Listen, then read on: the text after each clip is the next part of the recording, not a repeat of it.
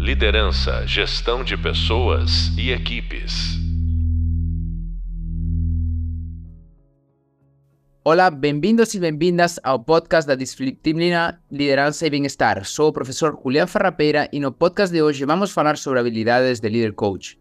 E para falar sobre esse assunto, a nossa convidada de hoje é Patrícia Serra, fundadora da The Will to Grow e coach executiva acreditado PCC pelo ICF, certificada pela Columbia University e ICH, coach de equipes pela Ericsson Coaching Internacional e mentora certificada pela Lee H. Harrison.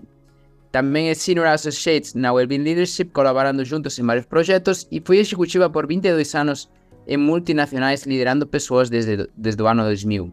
É coautora do livro Felicidade Sustentável, baseado em um estudo com 5.200 brasileiros para entender como vivem as pessoas mais felizes do país. Muito interessante, bem-vinda, Patri. Obrigada, obrigada. Oi, Chuli, tudo bem? Tudo, tudo ótimo, Patri. Um pouco dentro desse podcast, eu acho que vai ser muito interessante, né? Eu acho que a gente se conheceu já faz um tempinho, né? Tua experiência como coach, sempre fiquei muito fascinado, né?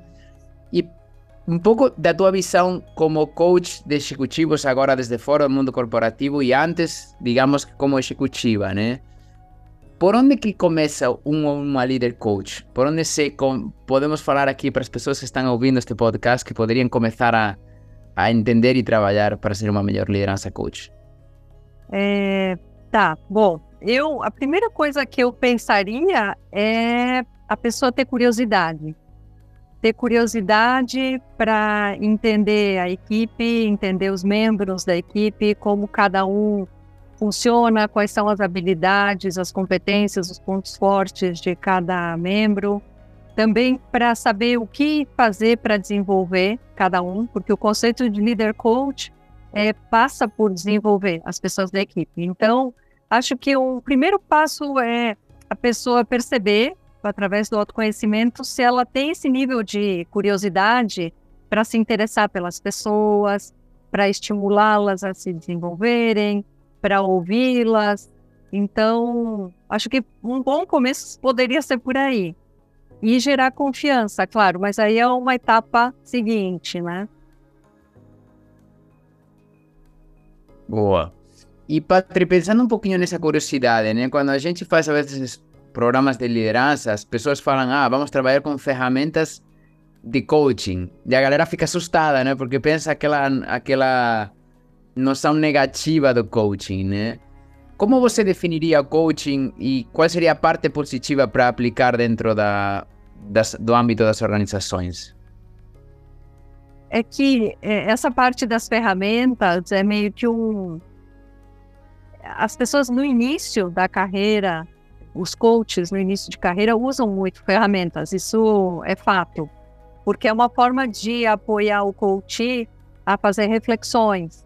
Depois que a nossa experiência vai avançando, nós conseguimos extrapolar e ajudá-los a fazerem reflexões de autoconhecimento sobre questões de, de liderança, qualquer questão, é, fazendo perguntas, fazendo as pessoas avaliarem as perspectivas por outros ângulos.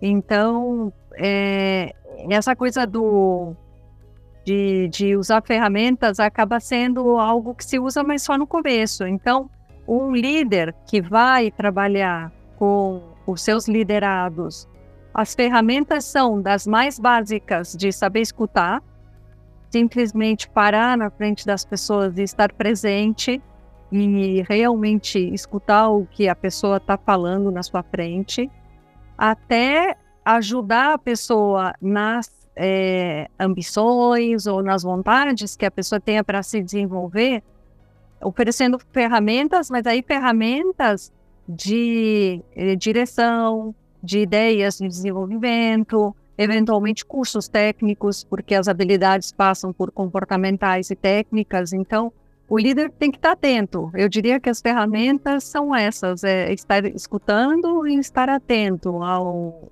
ao que cada membro da equipe precisa para o seu desenvolvimento. Ótimo.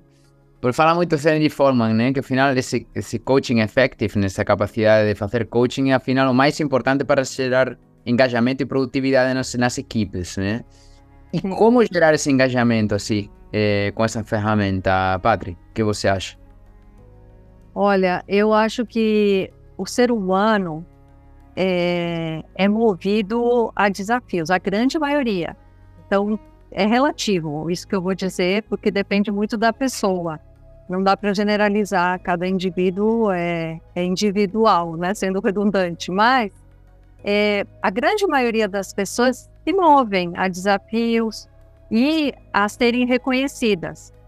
Então, a questão do engajamento passa por as pessoas receberem esse, essa confiança, esse reconhecimento, recebendo tarefas novas para fazer, tendo mais autonomia. Então, é como um círculo virtuoso.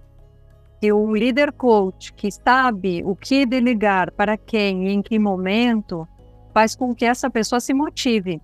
E a motivação leva ao engajamento. Então, por isso que eu digo que é um círculo virtuoso, porque se o líder sabe ler as pessoas da sua equipe e sabe em que momento a maturidade para aquela tarefa e a confiança que ele ou ela tem no membro da equipe para desempenhar essa tarefa, é, o liderado vai recebendo novas coisas e sentindo que ele está sendo confiável.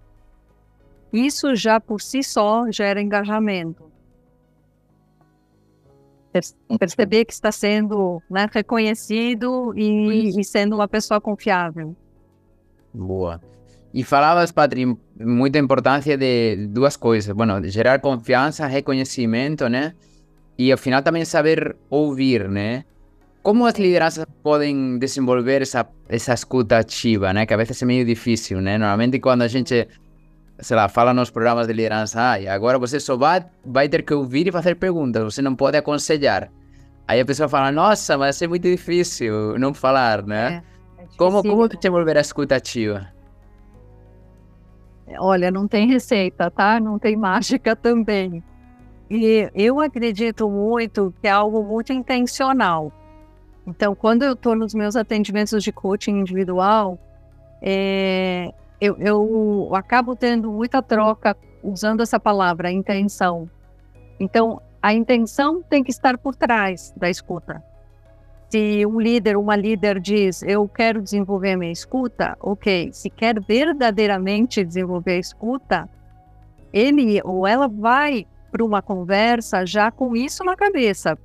Com a mente aberta, eu vou sentar em frente ao meu liderado, à minha liderada, e vou querer escutá-la. Então, é, é, é, uma mescla da intenção com o autoconhecimento, porque se a pessoa percebe que ela tem esses freios, ou esses, na verdade, gatilhos de querer interromper, de querer falar sobre a fala da outra pessoa, ela tem que ter essa consciência para se segurar na hora que vem.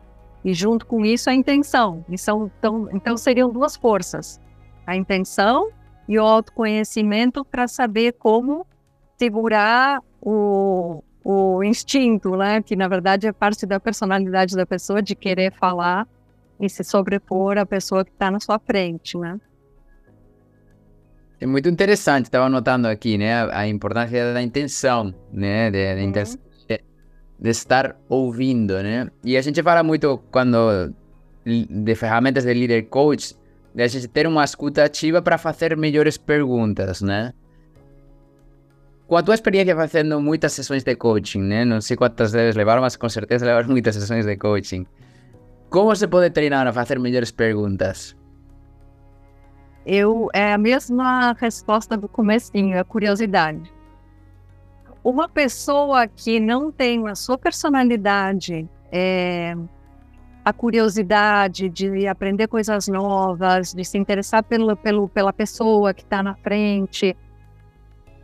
Acho difícil que ela consiga desenvolver isso, sabe? Eu tendo não também é, pôr uma cruz em cima, sabe, da, da, da pessoa, mas a pessoa tem que ter um mínimo de curiosidade para conseguir desenvolver essa habilidade de, de escutar, de fazer perguntas de querer saber mais, e, e até às vezes ser um pouco intrusivo para a nossa cultura latina. É, a gente acaba, né, cuidando, não vou fazer mais perguntas porque a pessoa pode se ofender. Mas não, eu acho que passa, inclusive, por fazer perguntas quando, principalmente, existe uma, uma relação de líder-liderado, de você mostrar interesse através das perguntas. Então, a curiosidade, para mim, é a base de tudo e confiar que as perguntas não vão ser ofensivas, não vão ser intrusivas, que elas vão gerar, inclusive, mais afinidades entre líder e liderado. Muito interessante. E para chegar nesse ponto, Patri, de, de, ter essa afinidade, né, para lideranças que estão começando e não, ah, não consigo ter afinidade e gerar esse vínculo de confiança com as pessoas, né? Por exemplo, para você como coach, que é o que te facilita gerar confiança, por exemplo, com uma pessoa que você até pode ser que não conheça tanto e que está começando a conhecer, né, num vínculo de coaching? Você diz a confiança que a pessoa, que eu vou gerar na pessoa? Isso, ou o contrário? Entre, entre uma dupla, digamos, que você gera com a pessoa uhum. para que a pessoa confie em você, digamos, né? Eu acredito muito na autenticidade, em tentar ao máximo ser você mesmo. Eu sei que no mundo corporativo tem muitas máscaras, tem às vezes jogos políticos, tem é como o jogo de xadrez, né, que eu uso como um paralelo ao que seria a vida corporativa, né? Tem alguns movimentos, algumas coisas que você tem que ser estratégico. Mas guardados esses, vai, essas ressalvas, esses cuidados, o que você fala, quanto você fala, aqui no meu trabalho, pelo menos, que eu estou do lado de cá hoje, né, do mundo executivo, é, eu não tenho que me preocupar tanto com o que falar e, e o, o como falar. Eu acabo sendo eu mesma, me interessando pela pessoa que está lá. São vidas com histórias e essas histórias me entusiasmam, me, me capturam né, a, a atenção. Então, é, se um líder, uma líder consegue ser autêntico mesmo no mundo corporativo, mesmo estando com o tabuleiro de xadrez na frente, acho que as chances são enormes de que é, ele ou ela consiga desenvolver essa confiança. É, porque aquele famoso walk the talk, né? Você fala e faz aquilo que você fala.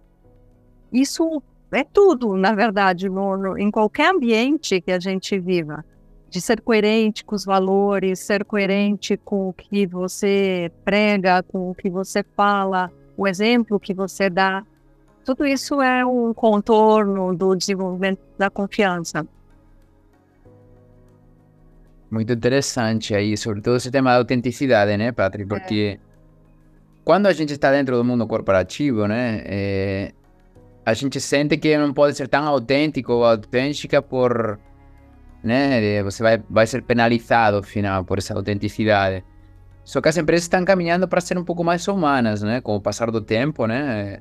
Por sorte, as, as pessoas cada vez escolhem empresas que sejam mais humanas, né, ainda que evidentemente existem empresas que não são tão humanas, mas as pessoas, os grandes talentos estão escolhendo esse tipo de empresas, né? Como conectado com essa autenticidade, né? A importância também de se mostrar vulnerável, é, de ser liderança. Que o que você opina da vulnerabilidade no, no trabalho? Então, é, eu adoro Brené Brown.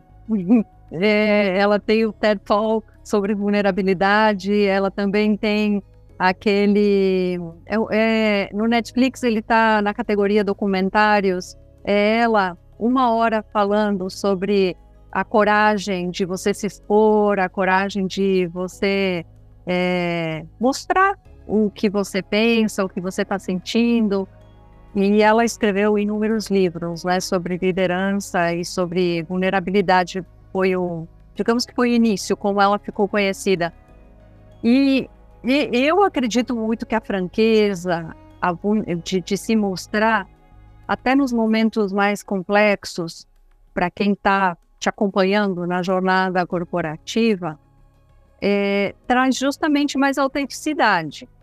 Agora, nós não podemos ser ingênuos, né, de que você pode falar tudo, no mundo corporativo. De novo, é o que a gente falou agora há pouco, né? Tem coisas que tem que ter um termômetro interno, um bom senso, para não despejar tudo e estou falando, estou sendo autêntico, estou mostrando minha vulnerabilidade, porque ainda tem muito julgamento. A gente sabe disso, ainda tem e todos nós julgamos. Também é ingênuo dizer que não, eu não julgo. Todos julgamos. E aí é uma outra característica de um líder coach de tentar reduzir esse julgamento para que não haja interferência entre todas as coisas que a gente individualmente carrega da nossa história, né? As crenças, os conceitos, isso é certo, isso é errado, Cada um tem a sua história e tem, inevitavelmente, os seus julgamentos, né, Júlia? Então, é, poder exercitar isso, e é um exercício, de novo, não tem mágica, não tem receita. É a gente conseguir exercitar diariamente a escuta, o, a redução do julgamento, praticar que coisas eu vou falar para minha equipe, que eu acho que vai ajudar minha equipe e os membros individualmente a se desenvolverem. Tem coisas que talvez eu não precise compartilhar. É... Então, essa vulnerabilidade eu acredito muito, mas, cada um tem que ter a sua leitura do ambiente e com quem interage para medir até que ponto eu vou mostrar todas as minhas vulnerabilidades o tempo todo. É, total, muito bom. Muito bom esse, esse ponto, Patrícia. E pensando um pouquinho, por exemplo, já quando o líder coach tem que ter, digamos, uma maturidade para conseguir delegar, né? Dependendo do estágio do, do, time, das pessoas do time e demais. Pode uma boa liderança coach não delegar? Que isso é algo que acontece sobretudo quando as pessoas estão como com pouca experiência de liderança, né? Que falam, ah, tudo tem que passar por mim, tudo eu tenho que uhum. fazer tudo, né? É, Qual e de segurança. Sobre, sobre a sua... De, a, a delegação, né? Não sei se você vê isso, né? Que normalmente quando faz coaching com pessoas um pouco mais com menos experiência, normalmente tendem a ter mais esse problema de dificuldade de delegar, né? Uhum. Primeiro, te perguntar se se pode ser uma boa liderança coach sem saber delegar. E segundo, como poder ir trabalhando internamente de que delegar é bom e como fazer isso? Qual, é, qual seria a tua visão sobre delegação?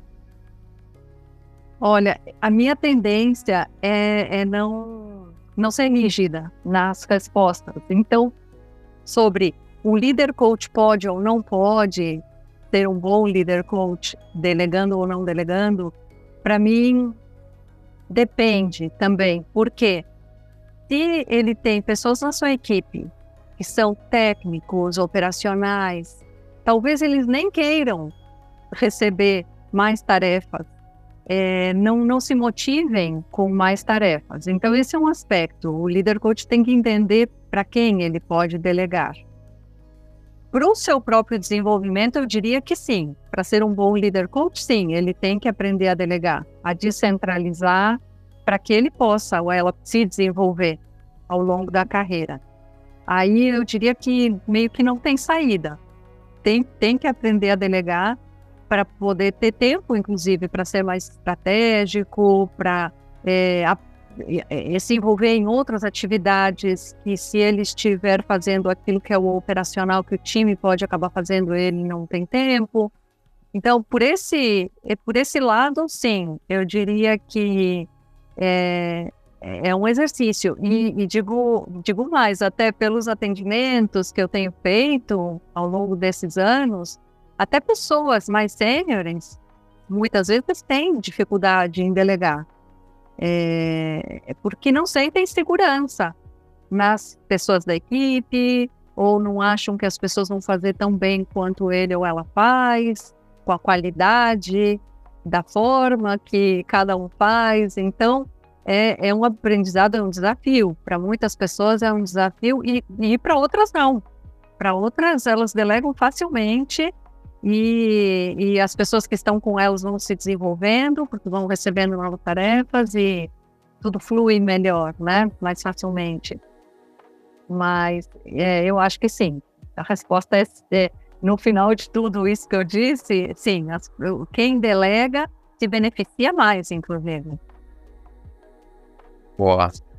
E pensando agora, né, tudo que a gente falou até agora, né, de tipo, liderança coach gera mais engajamento, importância escutativa, fazer boas perguntas, né, delegar e demais. Pensando em que ser uma boa liderança coach, digamos que vai facilitar muito o teu trabalho como líder.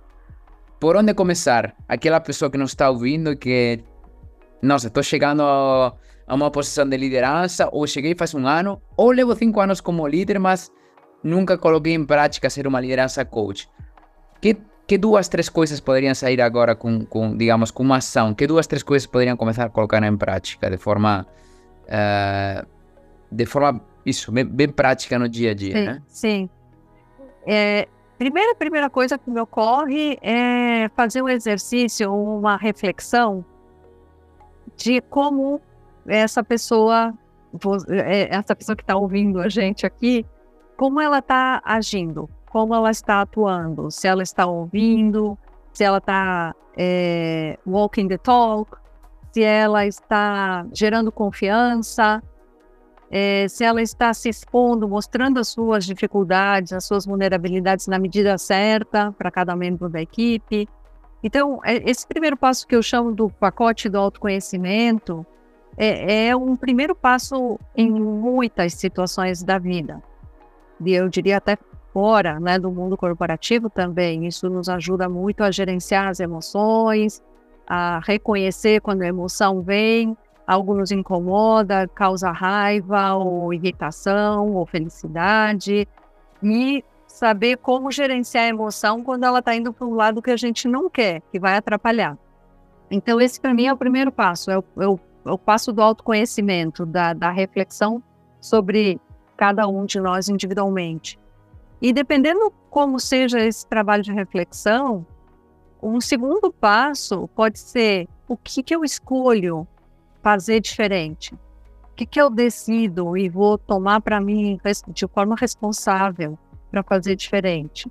Eu vou, é, se eu não sei escutar muito bem, não tenho muita paciência, sou ansioso, ansiosa, que atropelo vou começar a, a exercitar a presença, tentar escutar com mais calma, dar espaço para a pessoa falar.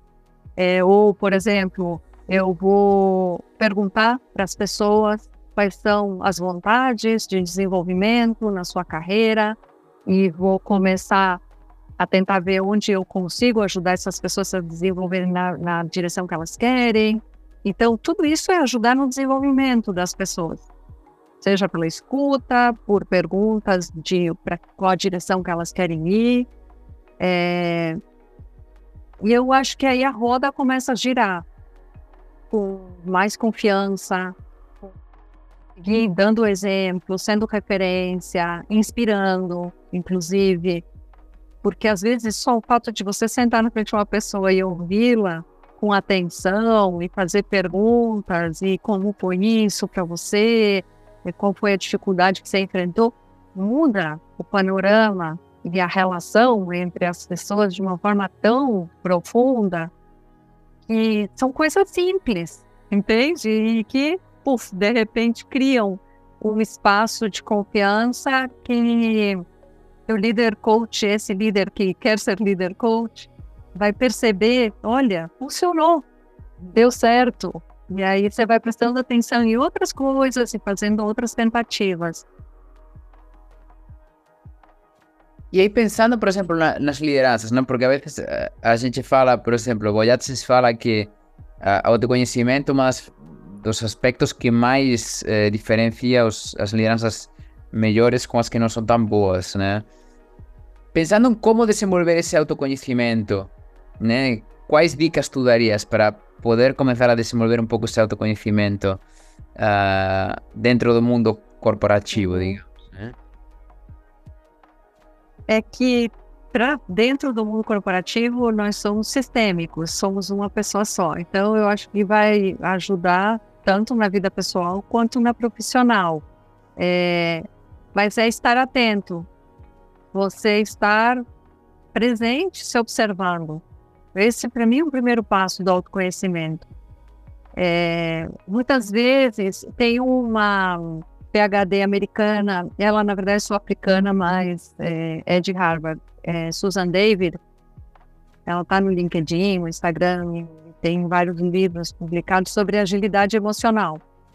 E aí, ela fala de uma boa parte do que é a nossa prática do desenvolvimento da, do autoconhecimento, que é estar atento às emoções que vêm.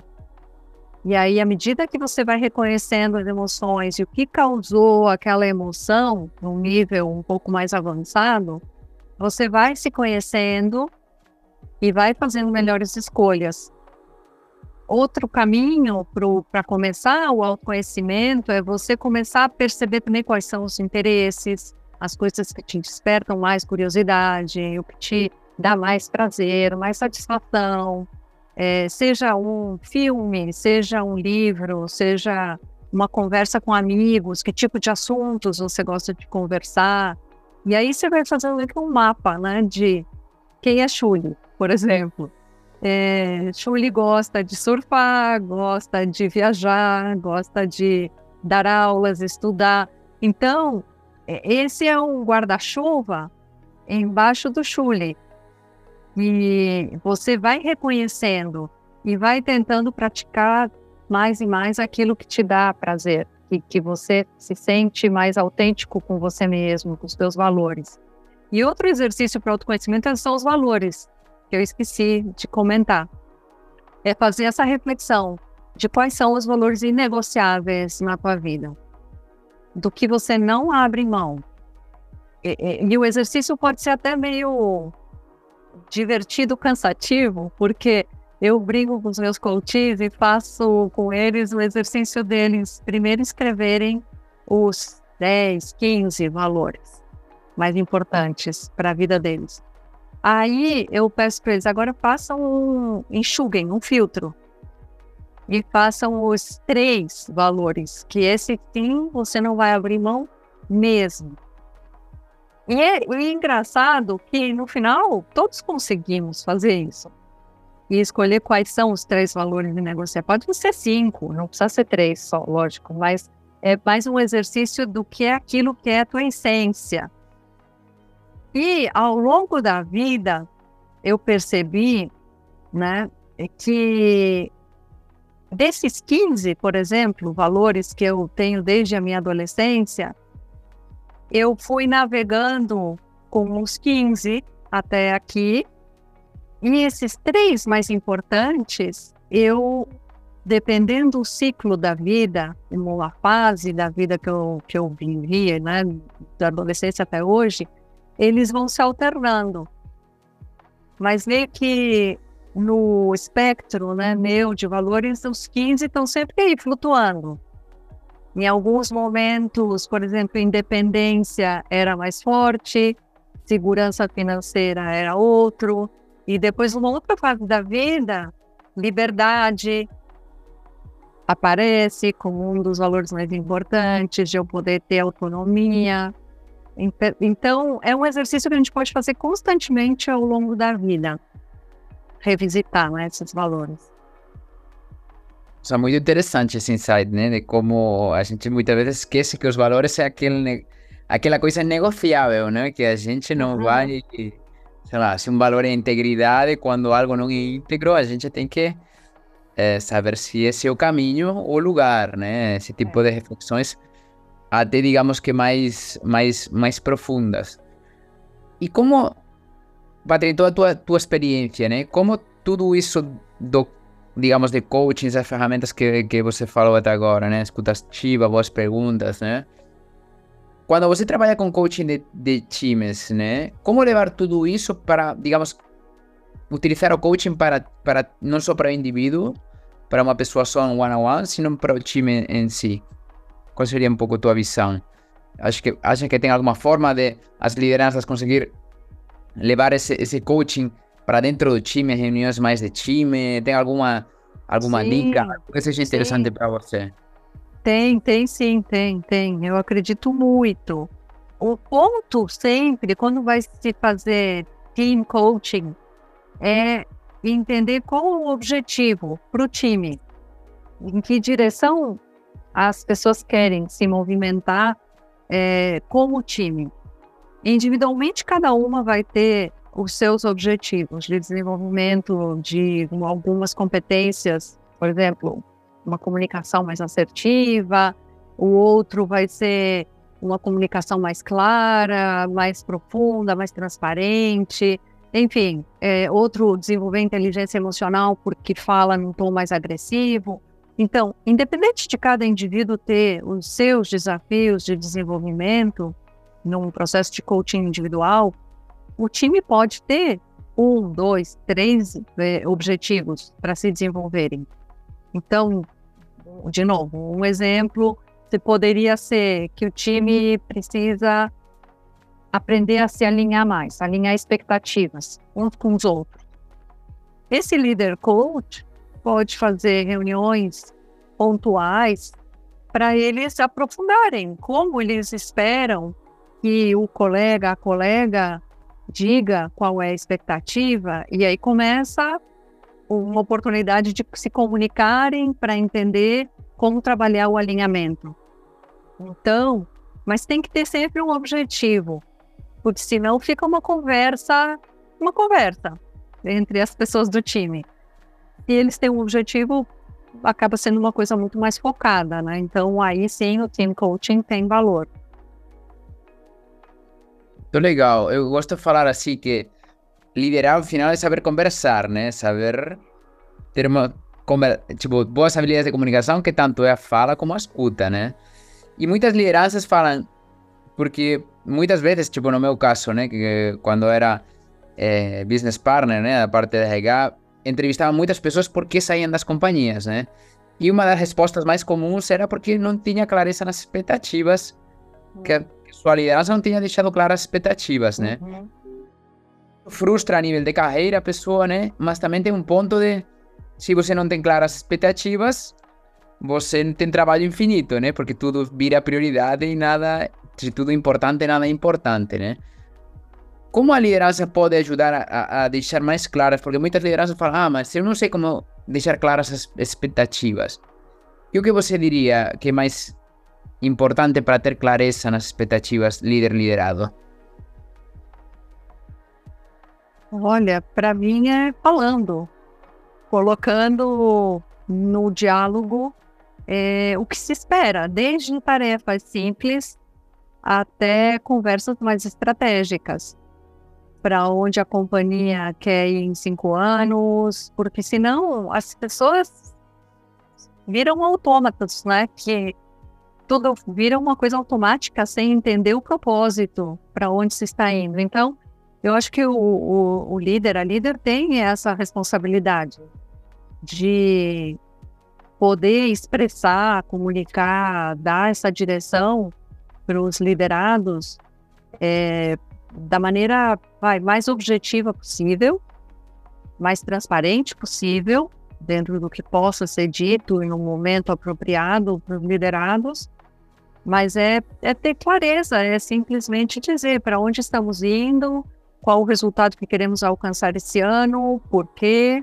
é, como a gente vai fazer isso, é, elaborar um discurso o mais completo possível, pegando todos esses pontos, né? E outra é perguntando para os liderados se eles, elas se sentem também capazes, comprometidos de participar de, desse, dessa jornada, desse trabalho que vai ter que ser feito.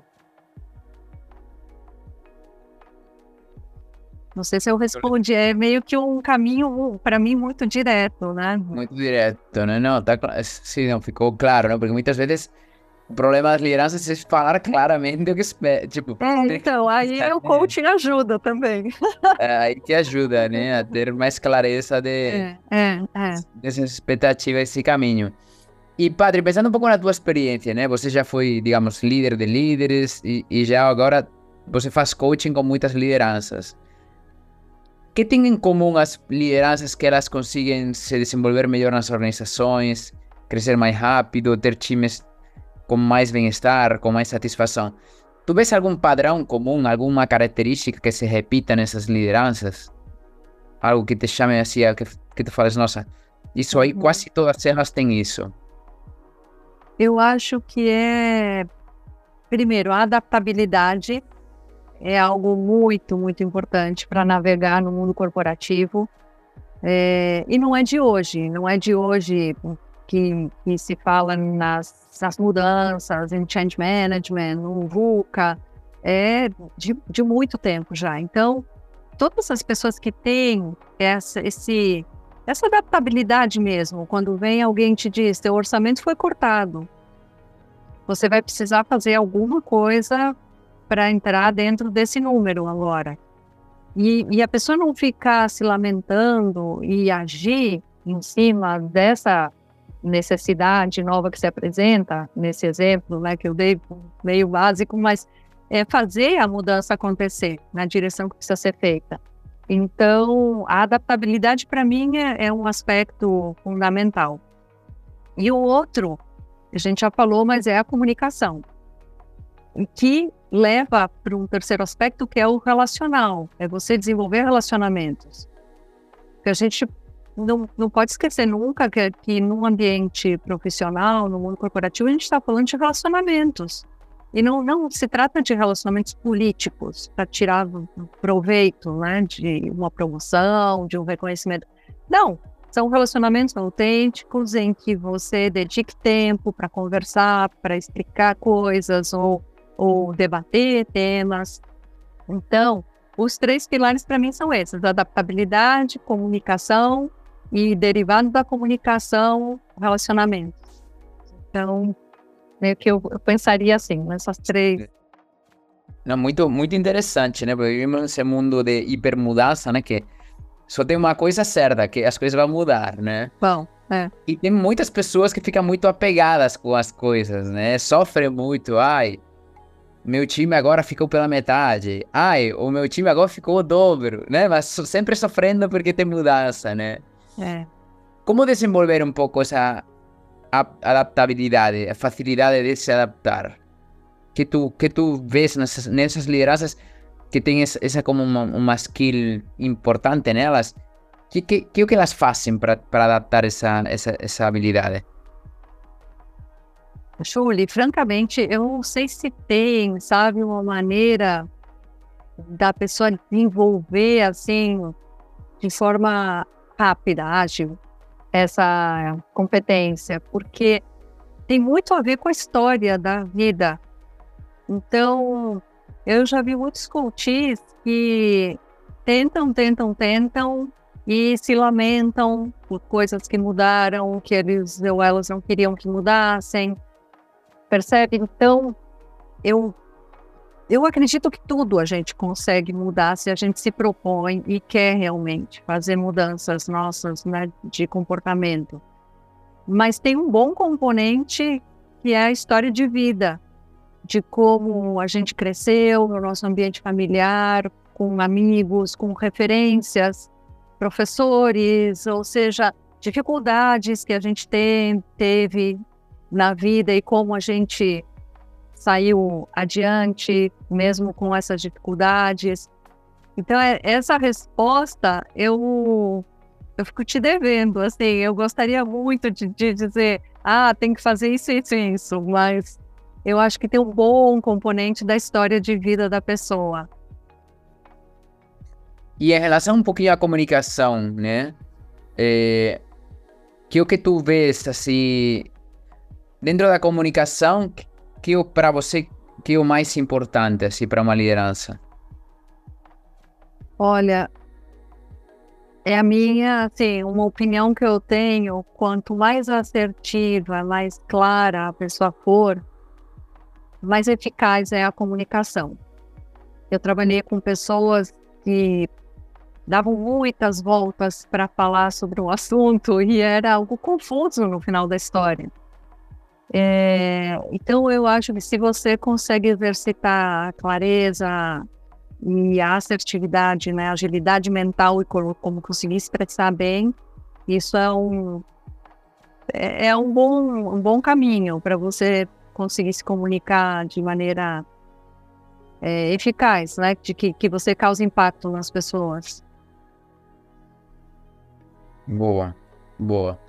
Indo por essa parte de relações, né, que achei muito interessante esse, esse, esse trio, né, adaptabilidade, Tripé. comunicação e tripé de relações.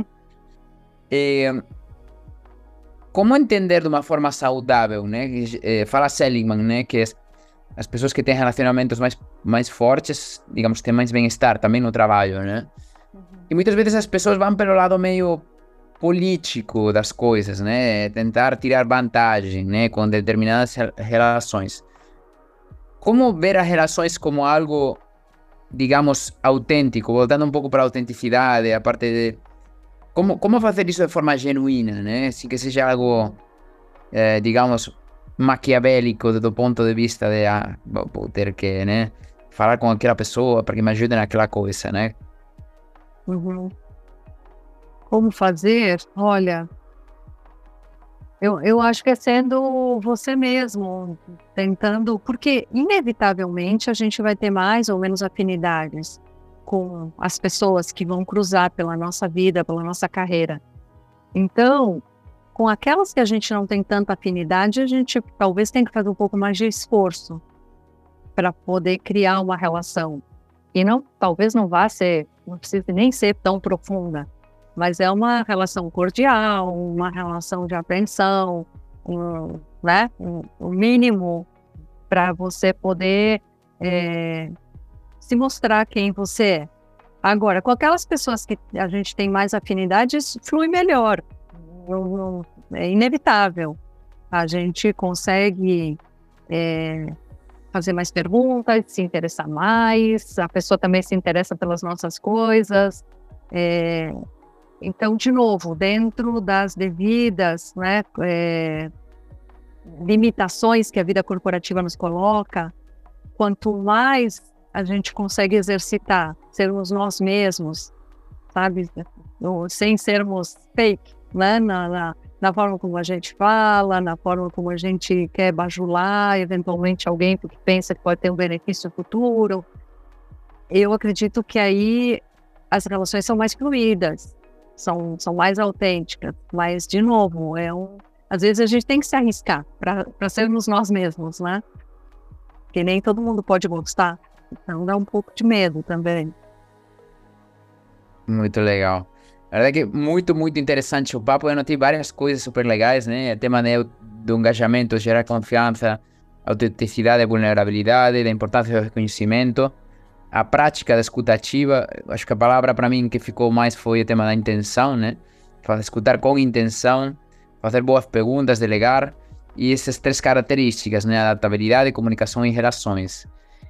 Se quisesse deixar uma última mensagem aí, Patri, né? Uhum. eh, em relação a esse, esse tema que falamos de liderança coach, qual seria a tua mensagem final? Olha, eu sou fã, fã incondicional do exercício do autoconhecimento. Eu acho que isso pode mudar muita coisa na nossa vida e na nossa capacidade de mudar cenários, mudar situações que a gente ou está infeliz ou não, não quer fazer alguma mudança e não sabe por onde começar. Então, fazer os exercícios de autoconhecimento, de avaliar valores, eh, interesses, é, exercitar curiosidade, entender o que nos faz feliz, o que nos desperta alegria, sabe? Tudo isso vai fazendo com que as nossas escolhas sejam mais acertadas. Então, eu diria que é isso. Invistam no autoconhecimento e não precisa ir para a Índia, falar com gurus, fazer cursos muito é, rebuscados. É simplesmente começar a parar para pensar né, na, nas coisas da nossa própria vida. E pode Muito ser com ajuda terapêutica, análise, psicoterapia, coaching, óbvio. E se a pessoa realmente quiser investir com profissionais, melhor ainda. Melhor ainda, Ué. né? Mas, mas não precisa ir para a Índia, né? Se quiser ir para a Índia, tá ótimo, mas Tá não ótimo, né? precisa ir tão, longe, né? Para começar. É, hay que começar por bem pertinho, por um mesmo, né? Que acho que É, vezes é muito é. difícil, né? É. É, então, muito, muito legal pelo, pelo papo, foi muito, muito interessante, assim que gostaria de te agradecer por esse tempo E, e nada, muito, muito obrigado. Eu que agradeço, Chuli. Adorei, adorei a conversa. Muito bom. Obrigada pelo convite.